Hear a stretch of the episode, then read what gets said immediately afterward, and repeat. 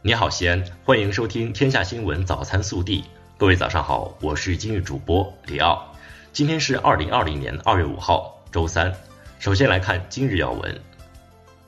四号上午，陕西首例确诊的新型冠状病毒感染治愈者吕某从空军军医大学唐都医院出院。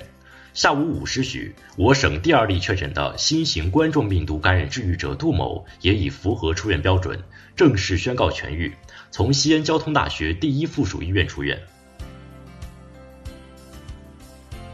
本地新闻：四号晚，市疫情防控指挥部召开视频调度会议，听取各区县、西咸新区各开发区疫情防控工作最新进展情况汇报。研究部署人员排查、企业复工等工作。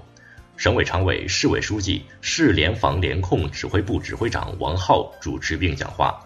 市委副书记、市长、指挥长李明远，市政协主席岳华峰，市委副书记、常务副指挥长韩松出席。四号下午，省委常委、市委书记、市疫情防控指挥部指挥长王浩到高铁北客站和未央区沁园小区检查疫情防控措施落实情况，看望慰问支援武汉的医护人员家属。四号，市长、市疫情防控指挥部指挥长李明远在北客站检查督导疫情防控工作时要求，要高度重视，提高警惕。不折不扣落实各项防控措施，在关键时刻坚决守住关键防线。四号下午，我市举行新型冠状病毒感染的肺炎疫情联防联控工作第五场新闻发布会。发布会上介绍，西安金瓷纳米生物科技有限公司已经成功研制出新型冠状病毒的核酸检测试剂盒，两小时内出检测结果，目前正在注册检验，通过后即可批量生产。四号，中共西安市委、西安市人民政府发布致我市驰援武汉医护人员家属的一封信。四号，国家紧急医学救援队陕西的四十三名队员携带医疗防护物资及生活物资，搭乘由放射车、检验车、生活车、宿营车、物资车、发电供水车等医疗特种车组成的移动方舱，紧急驰援湖北。四号下午，西安交大一附院院长施炳银带领专家团队紧急集结，驰援武汉，奔赴疫区开展救治工作。据悉，这是该院派出的第三批援武汉医疗队。记者四号获悉，中国银行陕西省分行联合中银三星人寿陕西分公司，已正式启动了专属抗击疫情专属保障计划。为全省十九家医院的三千二百五十四名抗疫一线医务人员提供免费保险保障，总保额达七点零九亿元。四号下午，记者从我市举行的新型冠状病毒感染的肺炎疫情联防联控工作第五场新闻发布会上获悉，我市将重点查处、严厉打击九种违法犯罪行为。四号起。西安市公交总公司为西安市第八医院、西安市胸科医院、西安交通大学第二附属院、西安市中心医院等十一家医院免费开通了十二条医护专线，为疫情防控期间的医护人员出行提供便捷服务。西安报业传媒集团从即日起举办“西安心手相握，共抗疫情”有奖主题创作征集活动。用生动的作品和丰富多彩的表现形式，充分展现全市上下联防联控的措施成效。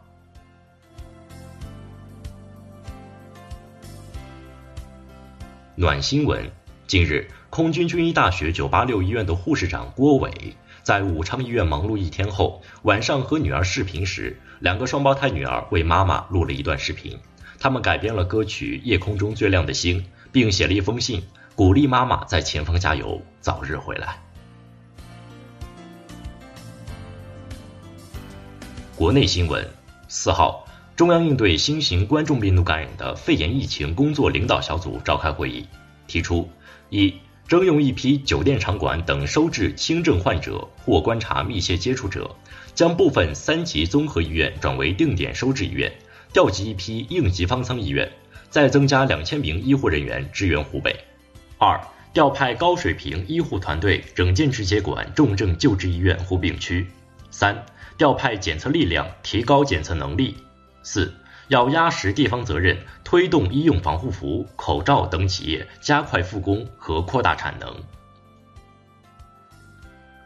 四号，农业农村部办公厅印发紧急通知，要求各地不得以防疫为由违规拦截子畜出禽及种畜禽运输车辆、饲料运输车辆和畜产品运输车辆，不得关闭屠宰场，不得封村断路，维护畜牧业正常产销秩序，保障肉蛋奶市场供应。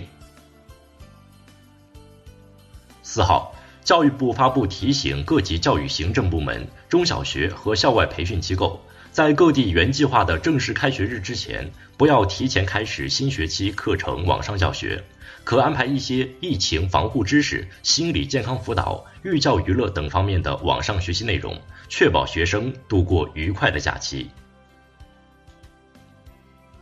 四号，人社部办公厅印发了关于公布失业保险金网上申领平台的通知。向社会公布各直辖市、省会城市计划单列市网上经办平台网址、App、二维码或公众号。对目前暂不具备网上申领条件的经办机构，各地要公布办公电话或邮寄地址，尽可能实现不见面申领。国家卫健委医政医管局副局长焦亚辉四号在发布会上介绍。目前，全国三十一省份共设置一点五万发热门诊，定点医院两千零九十二家。从全国监测情况看，近日发热门诊就诊人次都是在下降。四号，中国工程院院士、国家卫健委高级别专家组成员李兰娟团队在武汉公布治疗新型冠状病毒感染的肺炎的最新研究成果。根据初步测试显示，阿比多尔达鲁纳韦能有效抑制冠状病毒。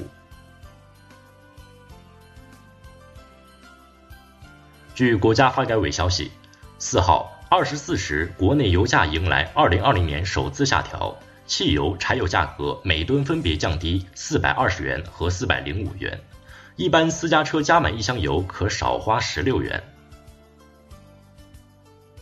四号上午九时许。武汉火神山医院开始正式接诊新型冠状病毒感染的肺炎确诊患者，这是火神山医院接诊的首批患者。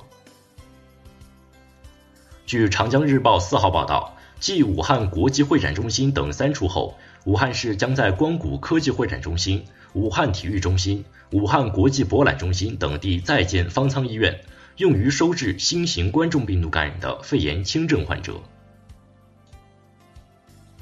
随着疫情的发展，幺二三零六推出多项新举措，包括首次在全国范围内免收退票费，延长退票时限至三月二十五号，购票人需提供手机号等。考虑目前旅客日发送量不足两百万人次，春运返程运输中，幺二三零六还在进行新的系统调整，将考虑推出隔号售票，实现旅客分隔而坐，降低疫情传播风险。近日，华中科技大学附属协和医院西院妇产科为一名感染新型冠状病毒肺炎的孕妇顺利免下七斤二两的男宝宝，产妇免后状态良好，男婴身体健康。据协和西院妇产科陈辉教授介绍，孕妇为特殊人群，一旦感染需尤为重视。四号，四川雅安天全县公安局发布警情通报。六十九岁的雅安市天全人侯某某因有意隐瞒途经武汉的事实，造成与其密切接触人员一百余人、医务人员三十余人被隔离观察，严重影响疫情防控工作。对侯某某涉嫌以危险方法危害公共安全罪立案侦查。一号下午，江苏省南通市通州区一家纺织厂被查出提前复工。二号，负责该厂车间生产的负责人郁某因拒不执行紧急状态下的决定，命令被通州区公安局处以行政拘留五日的处罚。这也是全国首例因为提前复工被行政拘留的案例。